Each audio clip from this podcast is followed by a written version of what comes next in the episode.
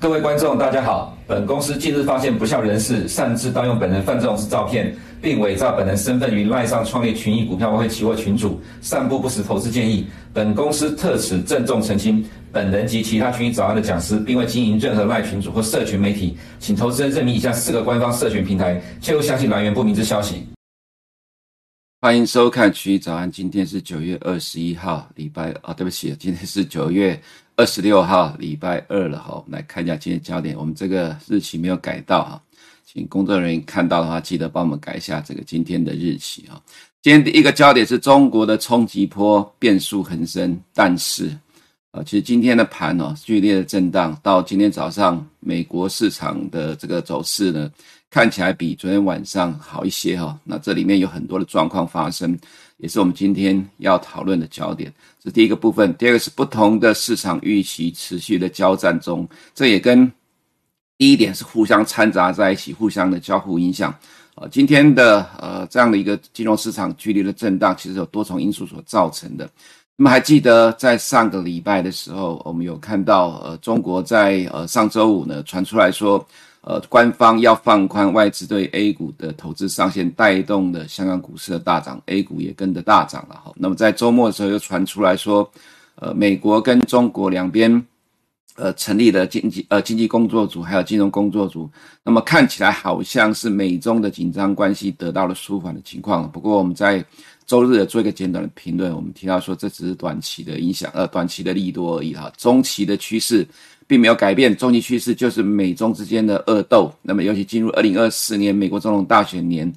打中国是民主党、共和党两党唯一有共识而且有选票的政策，所以不太可能在二零二四年解除对中国的限制了哈。虽然说你可以看到近期呃拜登在联合国大会里面演讲没有提到台湾，那么这代表的是否是代表着美国跟中国之间哈对台湾态度在美国的部分呢稍微有点改变了？为了二零二四年的选举。这也只能边走边看，但至少大前提之下，美中的竞争这个方向是不会改变的。不管是拜登连任，或者是川普当选，都不会改变美中竞争的态度。所以，这是我们对于对岸的市场其实比较相对上保守一点了哈。那么，今天的金融市场，全球哈，全球金融市场都受到中国的冲击波影响啊。所以，近期我们看到的金融市场的确是变数很多。那么，接下来我们就来看一下到底是什么事情哈。那么在昨天，呃，传出来就中国恒大它的利空报不完，传出来说中国恒大有超过三百亿美元的境外债务重组生变，这个造成了在香港挂牌的恒大暴跌，那其他相关的中资地产股纷纷的重挫，那么这个地产股指数呢跌了七点零六 percent。在这边认房不认贷的政策出来之后，到目前大概全部都吃掉了哈。也就是，官方的利多抵不过呃抵挡不了像恒大一家公司的呃冲击。其实不是只有恒大了，碧桂园的问题也还没解决。那么在昨天晚上再传出来，恒大境内的子公司表示，未能够支付二零二零年发行的四十亿人民币境内债的本金跟利息，不止境外债，境内债也是一样。昨天传出恒大子公司做财富管理的人被。中国官方抓走了，其实这个消息呢，冲击到了欧洲股市，你会觉得奇怪，中国跟欧洲有什么关系？有了，在去年第四季跟今年的第一季的时候，呃，欧洲股市带领的美国股市一路的往上冲，呃，最主要两档指标就是 LVMH 跟 EMS，因为呃市场憧憬中国的经济在疫情之后解封，带动奢侈呃奢侈品消费的大幅成长，也的确是这种状况。LV 的业绩在去年第四季跟今年第一季大幅度的成长，就是来自于中国消费者的消费能力恢复，带动了业绩营收的上来，所以使得欧洲股市的上涨哈。那么到了呃近期的状况来讲，中国的呃内部的状况层出不穷。其实虽然说很多的呃这些政策利多让市场解读说中国经济看起来也许可能有机会的，不过你可以看到欧美金融市场的反应，其实比较朝向的是。跟我们所想的一样，这也呼应到上个礼拜我有提到哈，在过去这半年的时间里面呢，在亚洲地方很多的外资哈成立了所谓的中国以外的新兴市场的基金，也就是资金从中国的撤出转到了其他新兴市场。那当然因为美元升值的关系，其实整体的新市场表现还是差。但是其从外资的态度来看，就很明显的可以看得到资金持续的从中国这个市场撤退，所以就造成了。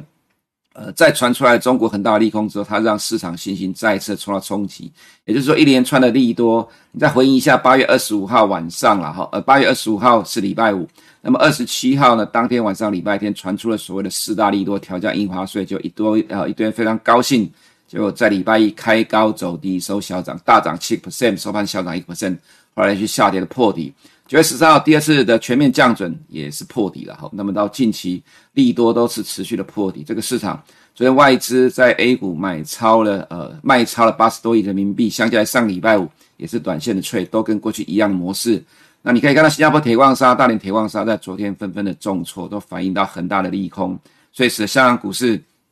礼拜一的重挫，虽然 A 股没有跟着跌那么重。可是我们来看一下哈，在昨天的欧洲市场里面，LVMH 跌重挫了二点五九 percent。其实从呃今年第一、第二季的高点到近期跌幅已经超过了二十 percent 了。BofA 调降了平等，说二零二四中国的消费者将是营收的负向驱动因素，不是只有 LV 了哈。另外一个 Kering，Kering 集团是 Gucci 的母公司，跌幅也很重了哈。Karen 跌了呃从高点到低点跌了大概二十七个 percent。就欧洲的奢侈品股 LV 算是相对抗跌了哈。那么这个还有另外一个 LMS 呃是最抗跌的，那但是 Richmond 也跌幅超过二十 percent。那么这个近期奢侈品股的走势，它是提前反映了对于二零二四年中国的展望，呃看起来是非常悲观的情况。所以欧洲股市原本我们可以看到呢，在过去一段时间是相对的抗跌，在两百天均线的震荡，就是在守呃这样的一个技术面的支撑，但是。在 LV 这些股票纷纷重挫之后，就使得在这两天欧洲股市跌破了两百天的均线。我们在上周有提到，当美股在跌的时候，欧洲股市在抗跌，就要看欧洲股市在反映 FOMC 到底幅度上有没有办法比美股来的小。结果因为 LV 这些股票的重挫，使得呃这个相关的欧洲指数转的是变弱的，现在反而变成了负面影响。但是也看到今天的美股有趣的情况，这是从 DAX 跟呃道琼的比对的，你可以看到呢，在欧洲时段，欧股开盘之后就把把美股一路的带下来，但是到了临收盘前，变成是美股把欧洲股市拉起来，因为美股是相对抗跌的。这个等一下在美国的市场我们会做个说明，但整体的逻辑上，它呈现了几个状况，一个就是中国的变数冲击了欧洲的经济，其实也不是只有冲击欧洲啦，只要跟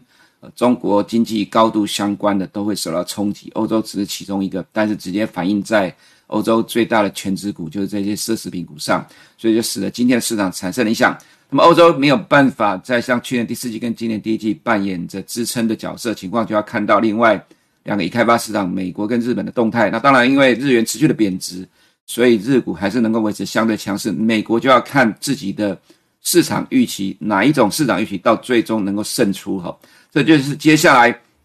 我们的持续所探讨的焦点。从上周 FOMC 之后呢，我们可以看到 Fed 调高了今年的 SEP 哦。那么今年的经济成长率是二点一，明年是一点五。你会觉得上周讲过，为什么还在讲？对的，因为到今天为止，这样的情况仍然在影响着目前的金融市场。也就是说，其实 Fed 认为美国经济是非常的强势乐观，即使明年也不会经济衰退，而且这个经济成长率只有从二点一降到一点五，还是很强。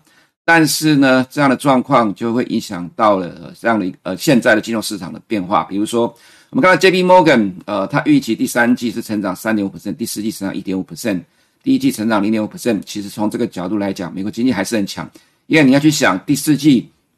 如果还能够叫第三季成长一点五 percent，这代表着第四季大概所有的 GDP 组成项目可能都比第四季来的更好，呃，都会比第四季持续的成长。那么如果这样的话，就会符的符合 Fed 所所呃所看到的数据了。那么这就会所谓的 higher for longer 的一个情况。但是呢，和另外一个预估并没有成为现在的市场主流。像 UBS 所预估的第三季成长三点三 percent，第四季又衰退一点四 percent，第二第一季衰退二两个 percent。这个是目前并呃目前的部分的预期并没有形成主流，主流在这个部分，所以使得十年公债殖率、三十年公债殖率的继续的往上攀高，造成了近期美国金融市场比较大的动态。不过，当然，我们去拆解美国的消费端的部分来来看呢，哈，其实如果说要用季跟季的比较，那么在美国的消费可能第四季相较第三季就会稍微的有趋缓的情况，甚至从 Q 的角度来讲，从季的角度来讲，有可能会呃轻微的负成长，这是比较可能状况发生状况。但如果扣掉消费的话，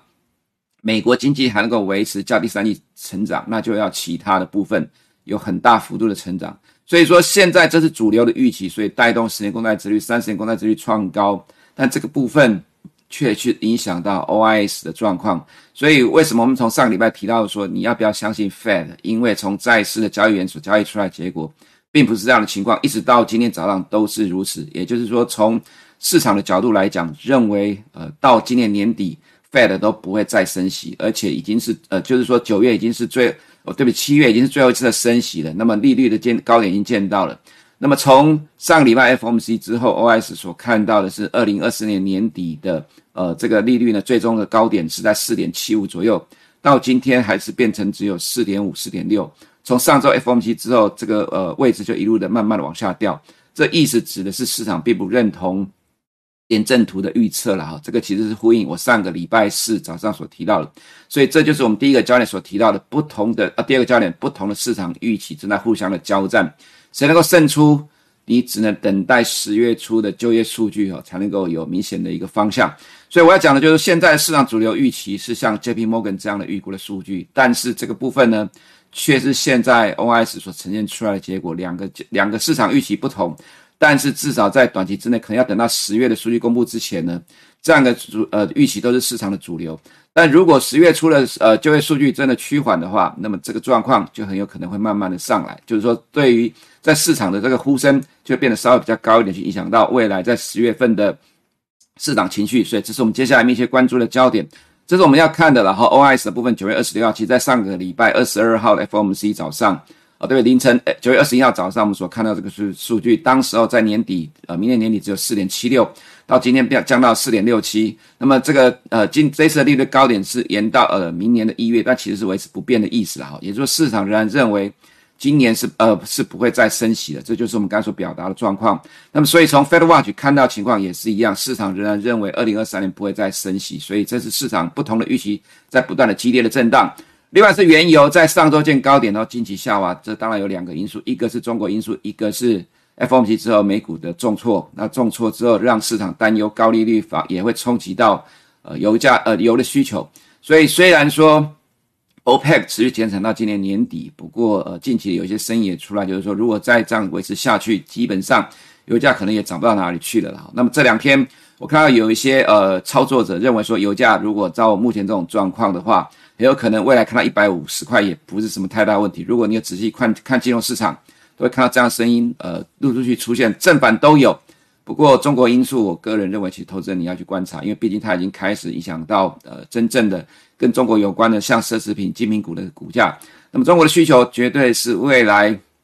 在全球原物料市场里面高度关注的。其实有一个有趣的现象啊，虽然中国的认房不认贷带动铁矿砂的进呃。在今天之前呢，有一段的上涨，可是你看到铜的价格其实持续的破近期的新低，你就可以看得出来，市场其实对中国，呃，这个担心还是蛮高的哈。所以油价未来能否如乐观者所预期，还是说悲观者所看的情况，你只能看中国的趋势，还有美国市场的动态，还有美国经济数据而定。所以我们之前有提过，其实我并不会因为 OPEC 减产就认为第四季的油价就会怎么样怎么样，还是要看进入第四季之后。几个大的经济体的表现而定了哈，那么再来就是看到债券殖率部分，这当然是重点了。到底是美国在持续反映这个所谓 higher for longer 的状况，还是欧洲市场的动态影响到美国？我个人觉得这一两天比较像是欧洲。怎么说？我们看一下德国十年公债殖率今天大涨二点一五 percent，它是在下午开盘的哈。那为什么会说是欧洲在这两天？因为呢，呃，德国十年公债殖利率它的高点是在今年的三月，美国的上一个高点是在今年的十月。那么一直到今年哈，呃，这个三月 SBB 之前才稍微的突破，然后近期再一次突破。但真正有意义上的高点是在去年的十月。那么德国的有意的高点是在今年的三月。那么近期德国的十年公债殖率还没有突破今年三月的高点，这意思指的就是说。因为所谓的担心 higher for longer，美国的公债殖率在上周 FOMC 上涨之后，带动了其他已开发国家十年公债殖率在这两天跟进的补涨。所以你看到的是呢，在昨天的亚洲时段，美国债券殖率有小涨，但是在欧洲的债券市场开盘之后，急速的上拉，到了这边呢，都是欧债的殖利率涨幅比美美债殖率还要来得更大，一直到后面收盘，反而是美债补上来的，所以这是互相影响。也就是常常我说的，你看我，我看你，互相的联动，这个状况就必须要等到十月初的经济数据才能够改变目前的动态，也就是去反映所谓的美国经济强势的情况。再来，我们看到这是美元对美国十年公债利率的走势，在晚上七点十四分的时候同步拉起来，这边美元其实是接近平盘附近的。其实来到这里，美元连涨很长一段时间，就必须要更强的殖利率走势才能够带动。美元情况，那么今天就是这样的状况了哈，所以这还有可能要等待十月初的数据才能够解决近期的问呃近期的状况。但两年债到我们所说的已经反映了明年的终点利率，所以变成在这边横向的震荡。但十年债殖利率还在持续的反映美国强势的经济，当然还有债券的拍卖啊哈。那么这个是实质的殖利率，呃，今天大涨五点六九 percent，这是反映美国的强劲的经济成长。在我们去比对十年的 break even 的这个 inflation rate。你就可以看到，近期它其实是没有动的，就代表这一波的十年公债殖利率上涨，它其实反映的是所谓美国强劲的经济成长。也是因为这样的状况，今天的美国科技股才会出现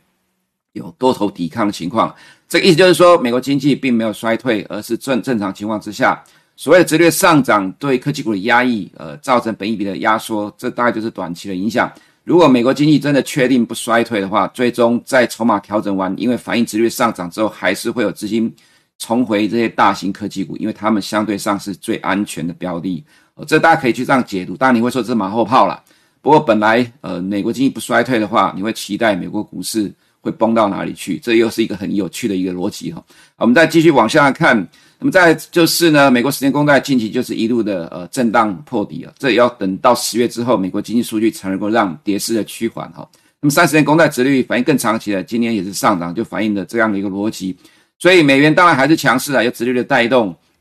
就使得美元持续的强势。这个状况要进入十月才会有改变的哈，至少要等到十月。那么在经济数据部分，呃，本周有一堆，不过真正的重点是在礼拜四的首次申请失业救济人数跟礼拜五的核心 P C。如果核心 P C 三点九的话，我个人觉得多多少少会让呃殖率上涨开始稍微舒缓。啊，这里稍微提一下哈，讲到呃核心 P C，自然我们会看一下呃下一个月在十月公布的 CPI 的部分。那么我现在看到预估值是三点六，就跟我们所追踪的 TIS 预估值是几乎是一样的了哈。那么是否会到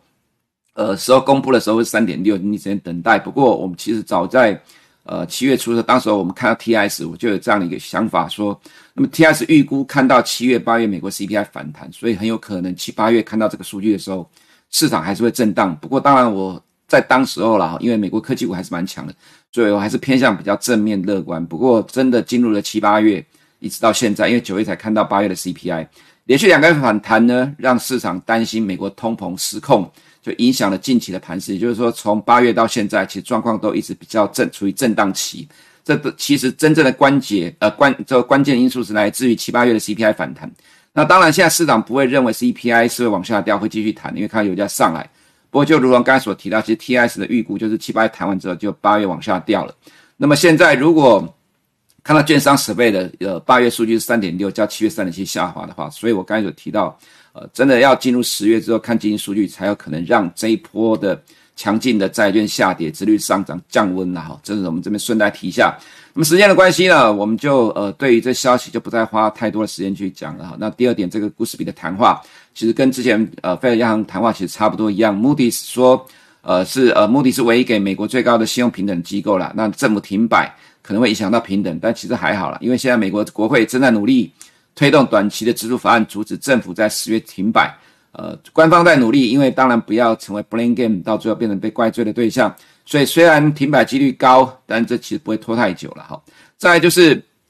Fed 调查了美国居民的财务状况，除了呃这个收入前二十八人以外，其他美国人已经用光了疫情期间累积的超额储蓄。现在百分之八十的人现金比疫情开始的时候还要来得少。啊、这个是 Fed 调查的情况了。这当然是原本一般认为第四季。美国消费动能会趋缓的状况，那么最终会不会这种情况，其实就要呃边走边看。至少九月的消费呃应该会比八月来的差一点，因为 Taylor Swift 的演唱会到八月中在美国才结束，转向了墨西哥。那但是 Beyonce 的呢演唱会到十月，但是巴比海默的电影在七月底就结束了，所以八月还有 Taylor Swift 的余波。九月之后应该会有明显的较呃八月下滑的状况。那么进入第四季。呃，应该会比较更明显的一个情况了哈，所以这是我们刚才提提到两个两个预期的状况，一个是 J P Morgan，的一个是 UBS，就看哪一个部分或最终主宰了市场的话语权。目前还是 J P Morgan 那样的一个数据的预估是现在的市场主流预期哈。那么再我们就是看到呃，其他货币的部分，自然在美元强势的情况下，非美货币状况就会比较差了。那么欧元区就受到了这样的一个状况影响。即使今天你可以看到 Christine Lagarde 重重申，然后压制通膨是首要任务，仍然没有办法撑得起欧元。那么这个部分就是刚才我们前面所提到的，中国的变数冲击到了金融市场所造成的影响哈，这里就不再多做说明了。另外要留意的是，欧洲的天然气今天大涨十一点六九 percent，也有可能会影响欧洲市场的因素之一。啊，主要原因是因为挪威跟呃挪威天然气业者维修，跟澳洲的天然气业者罢工。不过欧洲天然气的库存有呃，现在看起来状况是 OK 的，加上今年可能暖冬的预期，所以长期还是要必须观察了哈。欧洲市场的话，这里呃就不再看了，因为这里变成就是跌破了两百天均线。可是等一下你会看到美国了哈，如果道琼能够撑得住的话，那其实这样一个跌破也有可能也只是短期的一个状况。欧洲股市已经变得比较弱势的情况，债券殖率仍然会影响科技股啦。虽然今天抵抗了呃债券殖利率的上涨，不过真正要到十月呃反映经济数据的时候，我们认为才比较明朗哈。那么道琼今天是戏剧化的演出，原因是刚好来到了重要的位置，两百天的移动平均线，你去看一下在五月中的情况类似了哈，所以这里出现了多头的抵抗。啊，所以重要的均线你要去观察到底会发生什么情况。昨天晚上，呃，我们在看盘的时候就留意到很有趣的情况，这样的呃，在德国一路下跌的过程当中，其实道琼是一直撑住。当然，道琼能够一直撑住，有其他更重要的因素。我们先看一下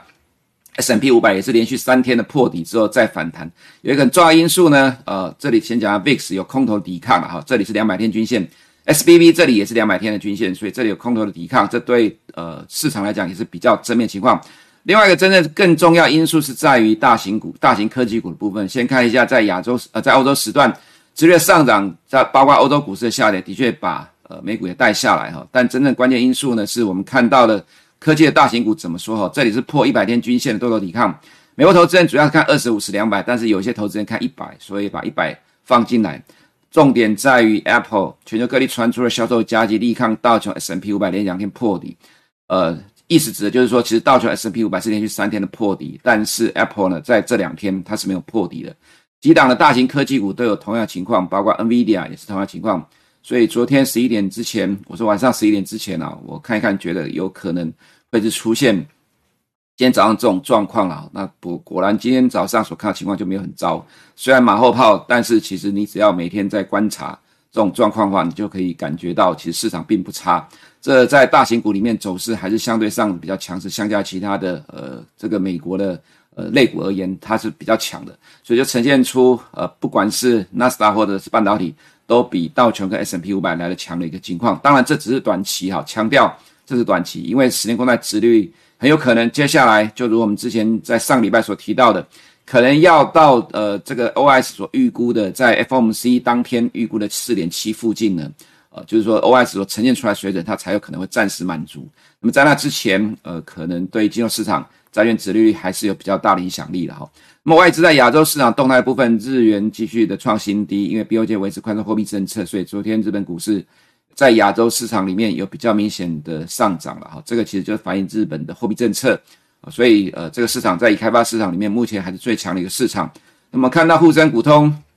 人民币还是贬值的，沪深三百虽然没有像港股跌那么重，不过一样下跌。说好的美中成立一堆工作组的利多，结果到最后呃 A 股还是没有办法有维持连续性的呃像样的一个涨上涨。这还是牵扯到整个市场对 A 股的态度有关的哈。那么在港股部分，呃，就不用再多做说明了。那么 OTC 的部分，呃，在台湾，呃，台湾 OTC 比交易所来的更强。那么台币小幅的贬值，没有像亚洲货币点幅度来那么大。在目前这种状况来讲，其实一样的情况，它是有多头抵抗的力量，只是由 OTC 表现的比较强一点。也就是说呢，整体而言，呃，其实台湾在这两天走的比美国的科技股还要来的更强。这当然有另外一个因素啦，就是我们常在讲的东方神秘力量了，你都可以感受得到。这是第一个，第二个是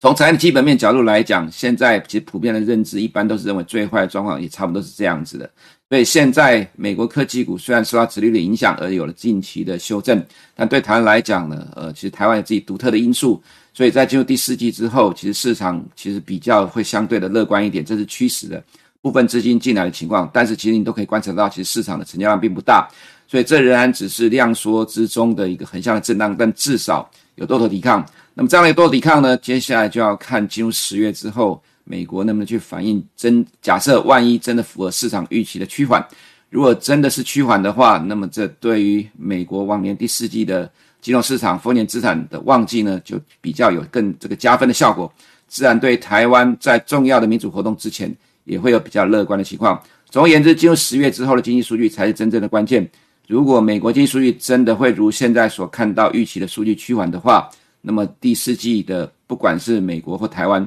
金融市场才会有比较正面的情况发生。以上是我们今天取的内容，我们明天见。如果你不想错过最新市场动态，记得开启小铃铛并按下订阅。此外，我们在脸书、YouTube 以及 Podcast 都有丰富的影片内容，千万不要错过。每日全球财经事件深度解说，尽在群益与您分享。